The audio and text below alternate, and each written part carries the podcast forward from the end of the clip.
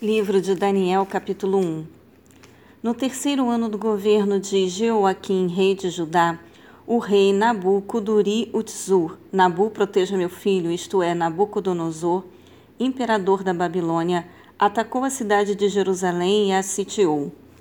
Então Adonai, o Eterno, entregou a Jeoaquim, rei de Judá, e toda a cidade, cativos, nas mãos de Nabucodonosor até alguns dos utensílios sagrados da casa de Deus, o templo, foram sequestrados e levados para o templo do Deus de Nabucodonosor, nas terras de Shinar, isto é, região da Babilônia, e os depositou reverentemente na casa do tesouro da sua divindade.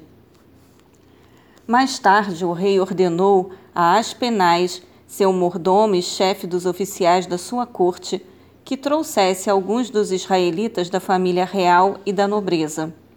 Jovens sem imperfeições físicas, de boa aparência, inteligentes, bem instruídos, que dominassem várias áreas do saber e fossem hábeis e capazes para servir no palácio de Nabucodonosor. Ele próprio ficaria encarregado de lhes ensinar o idioma e a cultura dos caldeus e babilônios o rei designou-lhes uma porção diária das melhores iguarias de sua mesa e do vinho que ele mesmo bebia. Eles passariam por um período de treinamento que levaria três anos, e depois disso estariam habilitados para servir ao rei.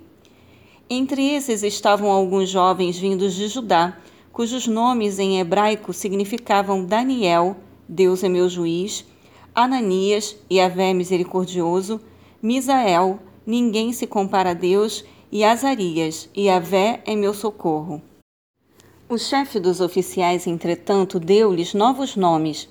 A Daniel chamou Beltesazar, que em babilônico quer dizer Bel proteja sua vida. A Ananias denominou Sadraque, amigo do rei. A Misael nomeou Mesaque, quem é como Deus Lua. E a Azarias deu o nome de Abidnego, servo do deus Mercúrio. Daniel, porém, decidiu no seu coração não se tornar impuro consumindo as iguarias do rei, nem com o vinho especial servido à mesa real. E solicitou ao chefe dos oficiais permissão para se abster daqueles alimentos. E Elohim, Deus, fez com que o chefe dos oficiais fosse bondoso para com Daniel e demonstrasse consideração por ele. Todavia aquele mordomo advertiu a Daniel, dizendo: Tenho medo do meu senhor, o rei, que determinou a vossa comida e a vossa bebida. Se ele achar os vossos rostos mais abatidos do que os dos outros jovens da vossa idade, o rei poderá pedir a minha cabeça por vossa causa. Então Daniel disse ao encarregado designado pelo chefe dos oficiais para cuidar de Daniel, Ananias, Misael e Azarias: Peço-te que faças uma experiência com os teus servos por dez dias, dando-nos apenas legumes para comer e água para beber. Depois compare a nossa aparência com as dos jovens que comem as iguarias da mesa do rei, e trate os teus servos conforme a tua própria observação e juízo. Assim ele atendeu ao pedido de Daniel e observou a experiência proposta por dez dias. Passados dez dias, a aparência dos quatro rapazes era melhor e demonstravam estar mais saudáveis e fortes do que todos os jovens que se alimentavam da comida da mesa do rei. Assim o encarregado tirou a comida e o vinho do rei, que lhes havia sido designados, e em lugar dessas iguarias e do vinho real, passou a servir-lhes servir-lhes vegetais. No caso deste, destes quatro jovens, aprove a Deus lhes abençoar com especial sabedoria e inteligência em toda cultura e ciência.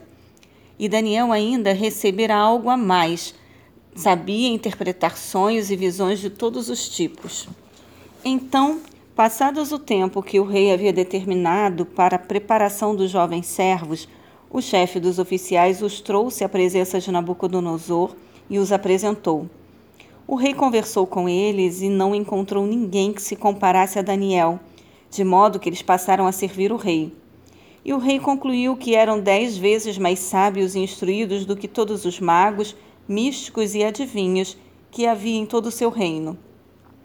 e isso em todos os assuntos e matérias referentes ao saber e ao discernimento sobre os quais o rei os inquiriu diligentemente.